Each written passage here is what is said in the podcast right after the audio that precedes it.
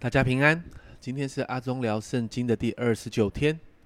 今天我们的进度要来看创世纪的十四到十五章哦。今天呢，十四章呢接续了十三章，罗德选了迦南地接近索多玛王的那个索多玛城的土地来居住，而这里正是十四章里面迦南地的五王居住的地方。而这五个王里面，从经文来看，他们不是很强大哦。他们是附庸在东方的四个王底下，特别是在以兰王基大老马的底下。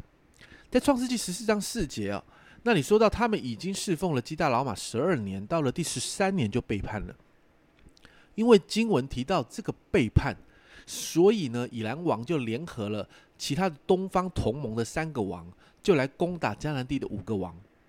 这就是这一段经文提到的四王和五王的征战。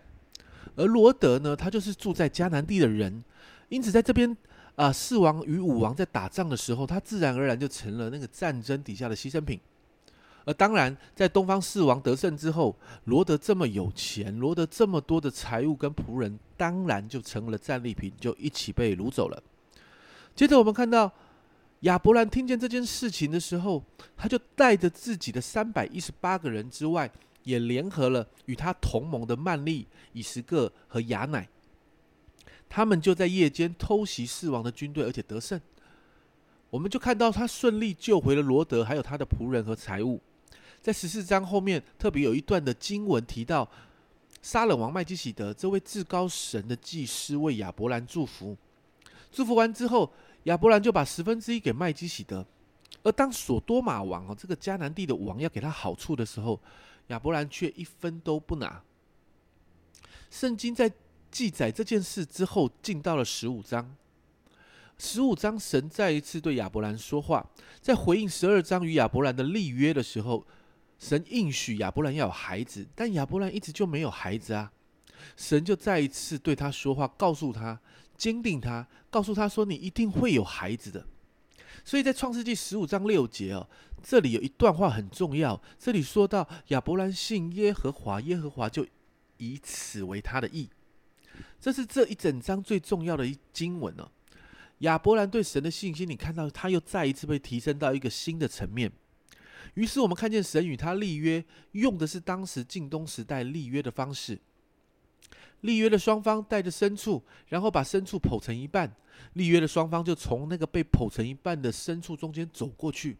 意思就是说，如果没有遵守规定的一方，啊，没有遵守那个约定啊的那一方呢，就会像牲畜一样被剖成一半。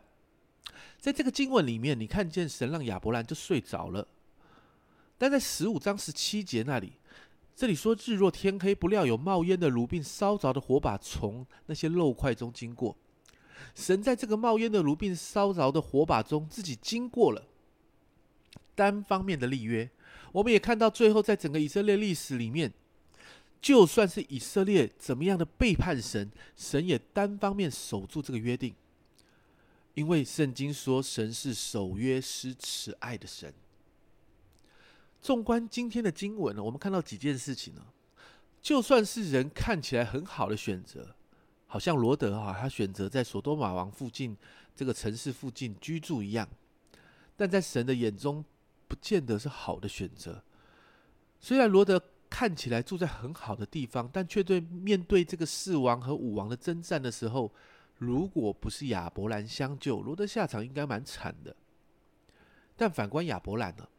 如同在十五章所提到，亚伯兰信耶和华，你知道那个信就不断的带给他祝福，他征战得胜，他的眼光高过世上其他人的眼光，所以他不接受索多玛王给他的礼物，他也信神的话，所以最后他坚持到最后，看见神把孩子给了他，并且神也再一次与他立约，只是他将来要发生的事情。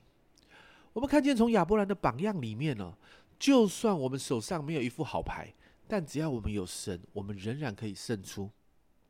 因此，今天我们要一起再一次问问我们自己啊：我们真的相信神吗？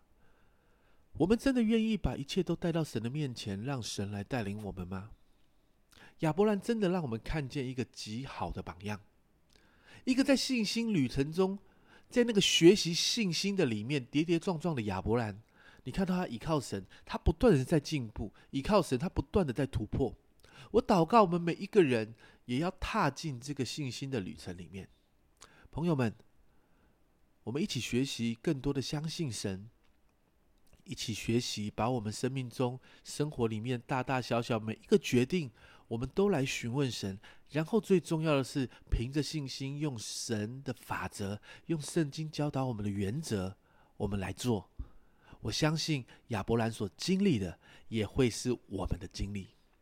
这是阿忠聊圣经今天的分享。阿忠聊圣经，我们明天再见。